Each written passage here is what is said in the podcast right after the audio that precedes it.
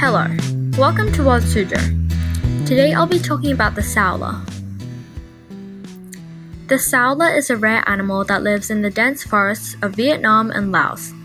This place is perfect for the Saola, considering it's a herbivore, meaning their diet consists of only plants.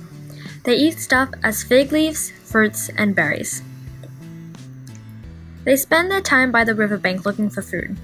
The habitat also has long rainy seasons, and are usually found in elevations from 400 to 750 meters, which is relatively high. Saola look like deer, except they have long horns, which has given them the nickname Asian unicorn. Unlike some other animals with horns, though, both males and females have horns. Saola use their horns to defend themselves. They are about 150 centimeters long and 80 centimeters to their shoulders. They weigh about 80 to 100 kilograms when fully grown. They are mostly brown but have white splotches along their face, neck, and hooves. The animal was only discovered 30 years ago but already has a declining population.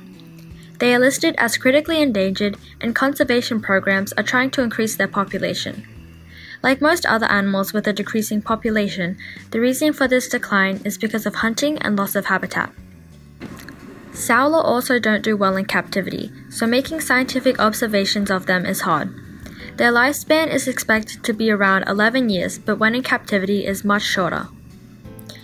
What do you think could help gather more information about this animal?